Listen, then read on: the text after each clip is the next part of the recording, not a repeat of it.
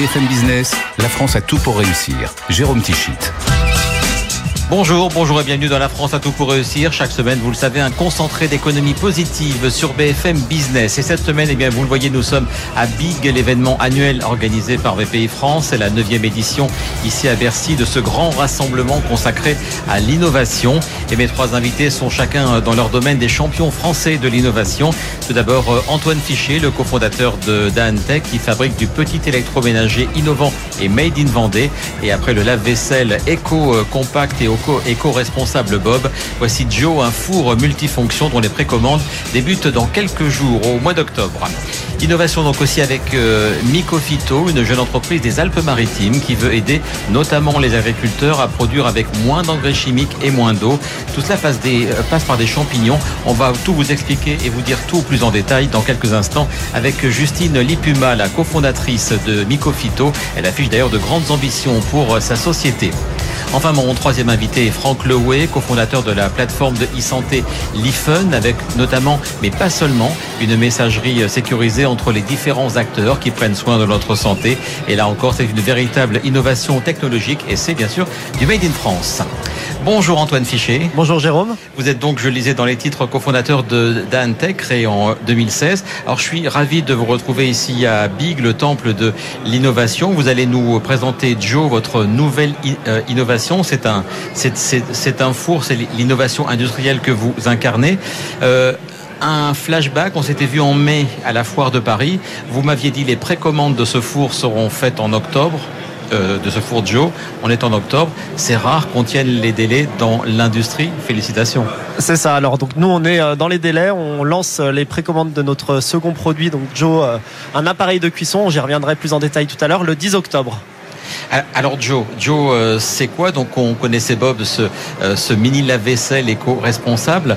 Euh, Joe, lui, c'est un four, je le disais, multifonction. En quoi est-il multifonction? À quoi servira-t-il à ses utilisateurs? Alors nous, donc Dantech, juste pour recentrer, on veut créer une gamme d'appareils électroménagers made in France, éco-conçus. Donc on a été soutenu par l'ADEME pour la phase de R&D de notre second produit.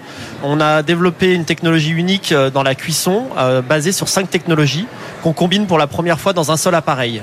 Et en fait, on fait ça pour proposer aux consommateurs euh, européens un produit unique qui réunit donc euh, tout ce qui est cuisson vapeur, euh, air fryer, micro-ondes, toaster et chaleur tournante. Et en fait, on évite par, ce, par cette méthode d'acheter cinq appareils qui consomment des matières premières, de l'électronique, qui sont très souvent fabriqués dans des pays à bas coût et pas ou peu réparables. Donc voilà, donc nous on lutte à notre échelle pour proposer une alternative avec des produits plus éco-responsables. C'est une première de, de réunir ces cinq fonctionnalités Exactement. Alors oui, c'est effectivement un de ces niveaux de performance parce qu'on connaît un peu tous le, four multifonction ou le, four micro-ondes où en fait on a ajouté à, un micro-ondes une résistance euh, basique euh, au-dessus. Nous c'est pas du tout le cas. Donc nous on a des ingénieurs qui viennent du groupe Brandt qui nous ont rejoints. On a une équipe de 52 personnes aujourd'hui, une usine en Vendée et on a mis deux ans de R&D sur ce second produit qu'on lance euh, effectivement le 10 octobre et on veut apporter de la performance sur chacune des cinq technologies. On se souvient des mini lave-vaisselle Bob avec leur look euh, très euh, très travaillé, des couleurs pastel. Est-ce que vous, vous allez sur les mêmes couleurs, sur le même la même importance donnée au design Exactement. Nous, c'est l'usage euh, le design ergonomique et euh, design. Donc ça c'est très important pour nous de proposer une, gamme de produits qui soit euh, éco-responsable et qui soit dans la même dans le même design et qui soit basé sur l'usage. Donc on a travaillé avec Bob pendant plusieurs années sur l'usage en faisant des études sociologiques, ethnographiques chez les personnes, chez nos futurs clients. Et là c'est la même chose avec Joe. Donc il y aura combien de couleurs, que ce soit pour le, le corps ou pour la, pour la façade Donc là on lance 28 combinaisons de couleurs donc, ah dès le 10 octobre. Alors vous l'avez euh, vous l'avez dit, donc c'est du Made in Vendée. Est-ce que c'est dans la même usine que Joe? C'était l'usine de Cugan en Vendée. Est-ce que c'est la même? Exactement. Donc pour le démarrage, on va démarrer une seconde chaîne d'assemblage de production euh, à côté de l'usine, euh, enfin à côté de la chaîne de production de Bob le lave-vaisselle. Et très rapidement, on va devoir construire une usine. Donc ce qui est un gros projet pour nous. On va passer d'être locataire de notre usine à propriétaire de notre usine dès 2025 parce qu'en fait, on veut accélérer avec un, troisième et un quatrième produit à venir très rapidement. Est-ce qu'on peut en savoir plus? C'est quoi les, futurs noms courts, les futurs prénoms? Et Alors, les prénoms, c'est encore à l'état de projet, mais on veut se lancer dans, la, dans le froid. Donc, on reste dans l'univers de la cuisine. On veut être expert de la cuisine et on veut apporter des innovations vraiment basées sur l'usage dans la cuisine. les impacts d'une deuxième usine en termes d'effectifs, vous êtes combien? À date et vous envisagez d'être d'être combien dans les prochains mois Donc là, on est 52 aujourd'hui, 52 collaboratrices avec 70% de femmes. Ça, c'est très important pour nous parce que sur euh, la chaîne d'assemblage, on a 70% de femmes et on veut montrer que l'industrie, c'est aussi un métier euh, ouvert à tout le monde.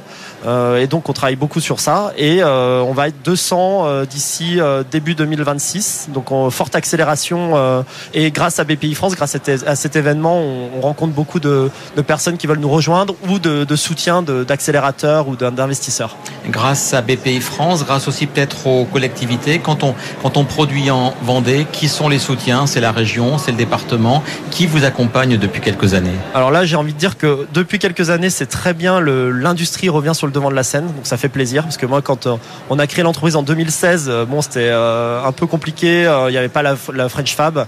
Aujourd'hui, on est fiers de porter ce coq bleu et de se revendiquer French Fab. Est-ce que, est que, vous avez croisé le ministre Roland Lescure il y a quelques minutes. Monsieur le skieur, euh, monsieur le ministre est venu nous rendre visite à notre stand. Euh, il valide euh, justement notre proposition de valeur qui est de l'électroménager fabriqué localement, réparable à vie. Donc on n'a jamais jeté un seul appareil. On fait du reconditionné. On a on travaille dans l'économie circulaire. Bon, on pourrait y parler, en parler des heures, mais dans l'idée, en fait, on veut, je veux vraiment dire que ça bouge dans l'industrie.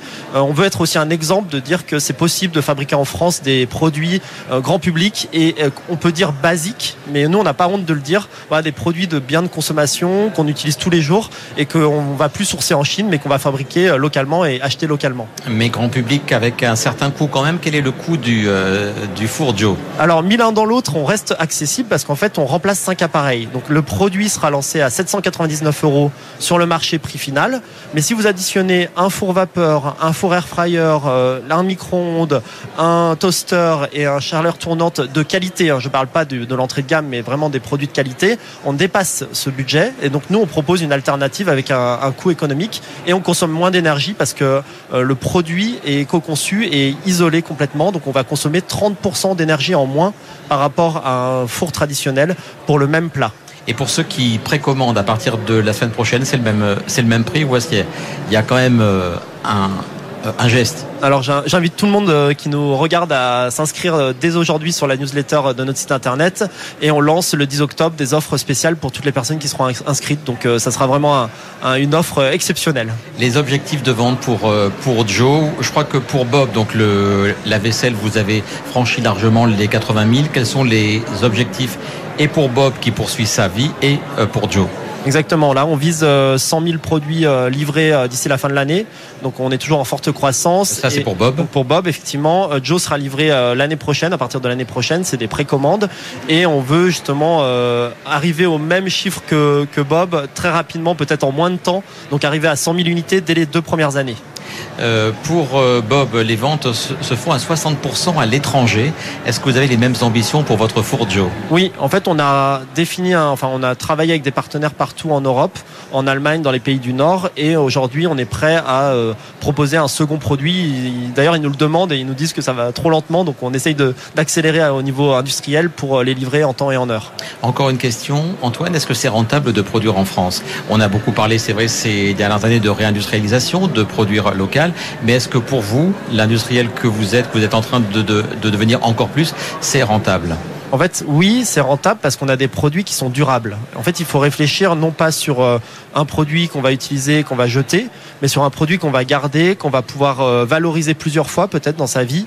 Euh, nous, on récupère les appareils de nos clients, on les reconditionne, on les remet sur le marché, on propose des offres de location. Donc, on a tout un tas de services autour du, du, produit. donc, on fait pas du dropshipping comme, comme les pays asiatiques. On fait une vraie création de valeur, une vraie offre commerciale avec nos produits. Je me tourne après la Vendée, on va aller vers les Alpes-Maritimes. Bonjour Justine Lipuma. Bonjour. Vous êtes la cofondatrice et la présidente de Mycophyto. Vous êtes aussi docteur en microbiologie, donc à, donc à la base.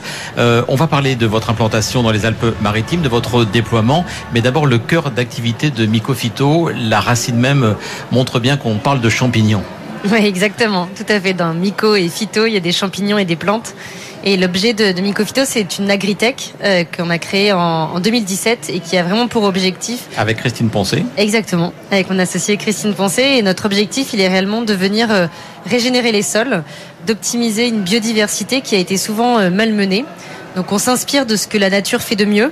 Euh, la nature, il y a 450 millions d'années, elle a réussi à ce que les plantes s'associent avec des champignons pour aller capter des nutriments dans le sol, maintenir de l'eau à proximité des racines et donc se développer. Ça, c'est très beau, ça marche. Mais dans un système agricole, c'est beaucoup moins facile. On trouve beaucoup moins de ces organismes. Comme beaucoup de vie dans les sols, elle a été euh, un peu malmenée, réduite. Et donc l'enjeu de Mycophyto, c'est de venir euh, rebooster tout ça en euh, développant des produits accessibles pour les agriculteurs, composés de différentes espèces de ces champignons qui vont être parfaitement adaptés à leur contexte. Et c'est des produits donc que vous reproduisez à l'extérieur, que vous faites sur une grande échelle. Vous avez un site, votre site, il est, il est toujours à Sophia Antipolis, le site de production? On a le site de production qui est à Sophia Antipolis et les laboratoires qui sont sur Grasse. Voilà, et depuis un an, c'est ça. Exactement, tout à fait. Et euh, oui, oui, bah nous, on est aussi une industrie, une autre forme d'industrie, puisque moi, mes usines, ce sont des serres. Pour produire mes champignons, j'utilise des serres avec euh, des plantes qui, qui permettent de faire pousser ces champignons. Donc nous, on utilise trois types de technologies. Euh, de l'IA pour arriver à prédire quels champignons mettre à quel endroit des biotechnologies pour arriver à avoir un conservatoire, une banque de ces espèces de champignons et un procédé d'industrialisation pour arriver effectivement à avoir des grandes quantités, des volumes de produits qui peuvent être déployés dans les systèmes agricoles. C'est votre valeur ajoutée, cette biobanque, cette, cette base qui va être, que, que, vous êtes en train de former, constituer et qui, et qui, qui montrera que vous connaissez vraiment le secteur et que vous pourrez cibler quel type de champignons, quel type de produits pour quel type de clients. Tout à fait. L'idée est de sortir des solutions génériques qui aujourd'hui, on le sait, ne fonctionnent pas ou pas assez. Euh, le défi est grand pour le monde agricole. Hein. Il doit produire plus et mieux avec moins moins d'eau, moins d'intrants chimiques, moins d'intrants carbonés. Il faut donc des alternatives qui permettent d'augmenter la productivité. Et donc pour ça, il faut de la thérapie ciblée. C'est aussi le cas en agriculture. Et donc on développe des produits à chaque fois adaptés. Et les, et les solutions qui sont les vôtres, elles, elles réduisent de combien en moyenne les intrants? Elles permettent de réduire aussi peut-être de combien la consommation d'eau quand on, quand on produit? Est-ce que ça, vous l'avez, vous l'avez chiffré? J'imagine Oui, tout à fait. Notre enjeu, c'était au-delà de la consommation d'eau. Encore faut-il en avoir puisque bon nombre d'agriculteurs n'ont pas d'accès à l'eau, euh, ne sont pas irrigués dans les parcelles en fait. Et donc euh, ben, nous, on a pu travailler notamment sur la vigne. Donc on habite dans le sud-est de la France, hein, une région qui a bien subi la sécheresse ouais. depuis de nombreux étés maintenant. Euh, la vigne qui a notamment souffert hein, des réductions jusqu'à 40% de rendement en moins dans les vignobles.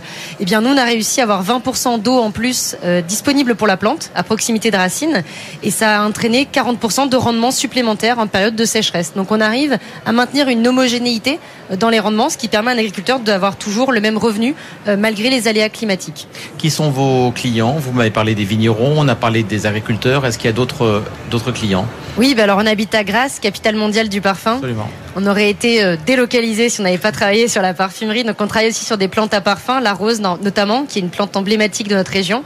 Et là aussi, on a été capable de travailler avec des industriels, transformateurs, des marques également, qui ont un enjeu de sécurisation de sourcing de la matière première, hein, à la base d'un parfum, d'une crème. Ce sont des plantes. Il faut que ces plantes donnent des rendements. Il faut aussi qu'elles soient dépourvues d'intrants chimiques pour qu'on ne le retrouve pas dans les produits qu'on utilise sur notre peau, sur nos visages. Et donc, on travaille également à augmenter les rendements et à réduire les intrants jusqu'à 40% de rendements qui peuvent, d'intrants, excusez-moi, qui peuvent être réduits avec nos solutions. Vous travaillez, je crois, aussi avec des communes des Alpes-Maritimes oui. pour leurs aménagements paysagers. C'est le cas de Cannes et de Biote, hein, je crois, c'est ça? Oui, tout à fait. Effectivement, les, les collectivités, les espaces sportifs aussi sont face à des défis importants aussi, puisque la réglementation a été plus rapide euh, les concernant. Ils n'ont plus le droit d'utiliser d'intrants chimiques. Il y a des enjeux aussi d'accès à l'eau. Et donc on accompagne les collectivités dans leur euh, plan alimentaire territorial pour euh, des enjeux de circuits courts, d'alimentation des cantines scolaires par exemple. Donc ils ont euh, récupéré des terrains agricoles qu'il faut venir euh, régénérer pour avoir une production intéressante. C'est aussi le cas des espaces verts et des terrains de sport pour qu'on puisse avoir des lieux de vie qui soit adapté aux contraintes. Le coût pour vos clients, J'imagine que ça coûte plus cher que les méthodes de culture actuelles. Est-ce que le coût, c'est un, un, point important? Est-ce qu'il est en phase de diminuer? Quel, est quel est votre avis là-dessus? Alors déjà les coûts, il faut rappeler que les engrais ont augmenté de 300% l'année dernière. Donc on a un accès aux engrais qui sont aujourd'hui dans pratiquement tous les itinéraires de culture qui est de plus en plus difficile euh, à avoir pour certains agriculteurs. Donc ça n'est plus euh, quelque chose de peu coûteux. Euh, et je vous parle même pas d'agriculteurs qui se trouvent en Afrique, par exemple. donc c'est aussi pas si simple que ça d'acquérir ces produits-là. Et puis nous aujourd'hui, on se place sur un, un marché qui est assez concurrentiel avec un tarif qui est acceptable par le secteur, tout simplement parce que de la même manière, on travaille sur des solutions au lieu de faire parfois 5, 10 apports par an. Nous, on a une solution qui est durable. Donc sur des cultures annuelles, on l'applique une seule fois. Et puis sur des cultures pluriannuelles, des oliviers par exemple, eh bien ça peut tenir jusqu'à trois ans. Donc l'investissement est rentabilisé par la durée du produit. Euh, un mot sur votre sur votre business. Vous, vous, avez euh, fait, je crois, une levée de un peu plus de 4 millions d'euros en janvier de cette année, en janvier 2023. Elle vous a servi à quoi? Vous êtes en phase de développement sur quel point? Sur beaucoup de points en même temps. Voilà, avec un S. Start-up. Voilà. Alors on avait un sujet euh, industrie, donc euh, nous on a installé notre première euh, chaîne de production automatisée pour la mise en production de nos solutions, ce qui a permis d'augmenter jusqu'à quatre fois nos capacités de production. Donc une augmentation de surface et une augmentation de productivité. Et puis aussi l'humain chez nous. Alors on n'est pas encore 50, mais nous on est à doubler les effectifs. On est plus de 25 aujourd'hui. 25, c'est ça? C'est ça. Donc on a doublé les effectifs en moins de six mois. donc changement de locaux. Oui, donc là vous êtes donc à Grasse Biotech depuis Exactement. un an, voilà, c'est ça. Tout à fait. Et 25, vous allez passer à quel euh, à quel nombre euh, d'ici quelques mois? Est-ce que qu'on peut avoir vos objectifs? Oui, bah nous maintenant, on est vraiment tourné euh, sur 2025, une nouvelle usine de 5000 mètres carrés euh, qu'on souhaite développer pour augmenter encore nos capacités de production. Où ça? Toujours dans les Alpes-Maritimes. Toujours dans les Alpes-Maritimes. Sera toujours dans les Alpes-Maritimes. Euh, et c'est un, c'est un vrai enjeu pour nous. On a besoin de, on est soutenu par les collectivités locales pour arriver à développer ces, cette usine, pour euh, travailler sur l'industrialisation aussi dans notre zone, de ramener euh, ces métiers-là chez nous, qui s'étaient un peu perdus dans notre territoire. Et l'enjeu derrière, c'est 2027, plus de 50 000 hectares qui vont être traités. Donc on aura encore des augmentations des effectifs. Euh, on va atteindre les 50 euh, personnes très rapidement sur 2025. Euh, Et j'ai lu des chiffres sur vos ambitions en chiffre d'affaires. Ça me semble très très haut. puisque là vous êtes à 1 million 5, non, en 2023, 800 000, 40 millions en 2026, 70 millions en 2027. Vous maintenez ces objectifs? La demande, elle n'a jamais été aussi grande. On a fait le salon de l'agriculture cette année. On a été noyé de demandes. Toute l'agriculture est en crise. Il faut qu'on trouve des solutions. Donc le marché, il est immense. Euh, il y a une crise sur les engrais, une crise sur les intrants. Il faut qu'on arrive à trouver des solutions. Il y a un changement climatique qui s'accroît d'année après année. Donc si on veut maintenir la souveraineté alimentaire en France et en Europe, il faut qu'on soit capable d'être compétitif sur ces sujets-là. Donc oui, euh, le marché qu'on peut adresser, il est important et on doit se structurer un pas devant l'autre. Hein. On y va euh, petit à petit. Mais en tout cas, l'ambition est grande pour le projet Mycophyto en France et à l'international. Eh bien, c'est ce que l'on vous souhaite. Notre troisième invité est Franck Lewey. Bonjour Franck. Bonjour. Vous êtes le cofondateur de l'IFEN. On prononce bien euh, euh, l'IFEN. On est là dans le domaine médical, le domaine à la base de la messagerie sécurisée. Vous avez évolué avec de nombreuses fonctionnalités. Racontez-nous le cœur d'activité de l'IFEN, qui est aussi une innovation ici au cœur de Big. Oui, bien sûr. Ben, on travaille du coup dans le domaine de la santé avec, avec les offreurs de soins, les hôpitaux, euh, les cliniques et les médecins. Et euh, bah, on essaye de les, de les aider dans leur euh, pratique quotidienne avec tout un tas de, projets autour de la data, en fait, parce que finalement, la data, c'est la matière première qui manipule tous les jours et qui est, qui est difficile à manipuler parce qu'on sait que c'est un secteur qui est très régulé, qui est éclaté entre plein d'acteurs différents. et la donnée qui est souvent pas structurée en fait, qui est du texte libre dans des comptes rendus médicaux, etc. Donc difficile à manipuler. Et donc effectivement, on a commencé par euh, un axe de messagerie sécurisée pour sécuriser les digitaliser en fait les échanges de données entre les médecins entre eux, les médecins entre les praticiens, c'est ça. Les praticiens, voilà. Donc euh, je vais à l'hôpital euh, pour me faire opérer et il y a un compte rendu qui doit être envoyé à mon équipe de soins en ville, mon médecin traitant, etc. pour mon suivi, pour, pour mon parcours de soins. Et, et donc déjà, on a facilité, voilà, on a contribué à digitaliser tout ça et sécuriser et finalement faciliter aussi le, la transmission en temps réel parce que c'est quand même pas super quand on sort de l'hôpital et que son médecin sait pas ce qui s'est passé. Voilà, donc on a envie de.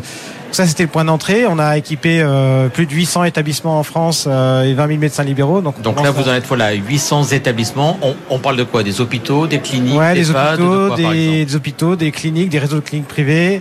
Euh, on parle aussi de, euh, de centres d'imagerie, des médecins libéraux.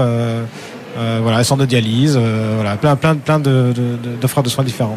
Et un chiffre clé, vous me disiez 200 000 comptes rendus sont envoyés par jour via votre système. Oui, presque, gigantesque. Ouais, ouais, presque, euh, presque, presque 200 000, ouais. Euh, oui, sachant qu'il y a, il y a à peu près 200 000 médecins euh, libéraux, en, enfin, actifs en France. Euh, voilà, donc effectivement, on a on a une bonne couverture du marché et on a un flux important. Ouais. Alors, vous m'avez parlé de la collecte de la data. Est-ce que votre valeur ajoutée maintenant, c'est pas de la valoriser, de l'analyser, donc de la valoriser? C'est quoi les pistes de développement de l'IFUN euh, 6-7 ans donc après ouais, votre, bien sûr. votre en fait, y a, on travaille sur plein de projets en parallèle, effectivement, toujours autour de la data, euh, avec différents angles. Euh, un des axes, c'est euh, par exemple faciliter le euh, l'import de toutes les données externes à l'hôpital dans l'hôpital parce que finalement le patient il vient avec sa pile de papier euh, avec le fax qui arrive. Malheureusement il y a encore du fax à, à il y a encore ça fait rigoler mais c'est vrai. Non, mais il, y a, il, y a, plein de sources de données qui sont un peu hétérogènes et, euh, et ça c'est des processus qui sont euh, manuels chronophages qui des fois euh, vont découler d'erreurs parce qu'il y a le papier et il est tombé de la chaise et hop voilà et du coup le patient il est déprogrammé etc donc donc on cherche à industrialiser tout ça avec de l'IA en fait qui vient lire les, documents et qui bah tiens c'est quoi ce texte? C'est un contrôle biologique concernant Frank Lewin et à telle date. Voilà donc on, va essayer de le ranger dans le bon dossier au bon endroit etc donc automatiser toute cette chaîne de traitement pour rendre l'hôpital plus sûr plus efficace. Euh, on a d'autres projets aussi sur la la structuration des données cliniques en, tant que telles, donc vraiment les, les, données qui sont médicales, qui sont dans les comptes rendus, à, différentes finalités, pour, euh, notamment pour la recherche clinique par exemple, pour essayer de mieux comprendre les prises en charge des patients et savoir euh, ce qui marche, ce qui ne marche pas, etc., avec les praticiens évidemment et les hôpitaux. Et quel est votre modèle économique? Quel est votre type de contrat avec les différents établissements ou les, ou les praticiens? C'est des contrats annuels C'est à l'acte? Comment ça se passe? Ouais, c'est des. On essaye de faire des, contrats cadres qui ont une certaine durée parce que c'est euh, c'est pas c'est pas simple de contractualiser avec les hôpitaux parce que c'est euh, la sphère publique donc on passe par des, des, appels d'offres ou des centrales d'achat donc c'est des choses qui sont assez cadrées euh, donc voilà c'est des relations qui se construisent sur le long terme euh, avec un modèle qui est selon les produits en fait mais qui est plutôt un abonnement euh, à la solution en fonction de la taille de l'établissement. On parlait avec Justine et avec Antoine des effectifs. Vous, vous êtes, je crois, 160 à date. Quelles sont les évolutions? Est-ce qu'il y, est qu y, a des embauches? Je crois, euh, entre autres, dans ce qu'on appelle le machine learning. Oui, bien sûr. Ben, on travaille beaucoup sur... Euh, des technologies d'apprentissage statistique pour le reconnaître le, le langage en fait, euh, interpréter le langage et donc on a pas mal d'efforts là-dessus et puis après on recrute euh, globalement sur toutes les fonctions, que ce soit commercial, euh, R&D, sens large, donc aussi euh, aussi toute l'équipe tech. Euh. Vous ne m'avez parlé, Franck, que de la France. Est-ce que vous avez des perspectives d'évolution dans d'autres pays Oui. Mais c'est compliqué parce qu'on est dans le domaine de la, de la santé et chaque pays impose ses, ses propres règles. Hein, oui, effectivement. Donc l'Europe de la santé, c'est compliqué. Hein. Déjà au niveau de la régulation, c'est compliqué. Et effectivement, chaque, chaque pays a un système de soins qui est assez différent des autres, hein, une organisation des soins qui est différente. Donc là, nous, on a, on a fait le pari de, de lancer l'Angleterre. Donc on a une équipe sur place et euh, euh, pour l'instant, ça se, ça se passe plutôt bien. Donc on a, voilà, on met l'accent sur l'Angleterre avant d'aller euh, ouvrir d'autres pays. Mais pour l'instant, c'est l'Angleterre. Un mot encore du programme French Tech 2030. Vous en faites partie. Vous avez été éligible. En quoi ce, cette nomination va vous, va, va vous aider dans votre accompagnement? Ouais, alors on a on a la chance d'être accompagné par euh, du coup ce programme-là et en particulier l'agence d'innovation en santé, qui est, qui est une nouvelle agence de l'État hein, qui a été créée il y a moins d'un an. Euh, et euh, bon, c'est le début du programme. Hein, ça, je crois que le, kick-off a été fait il y a, il y a quelques semaines là.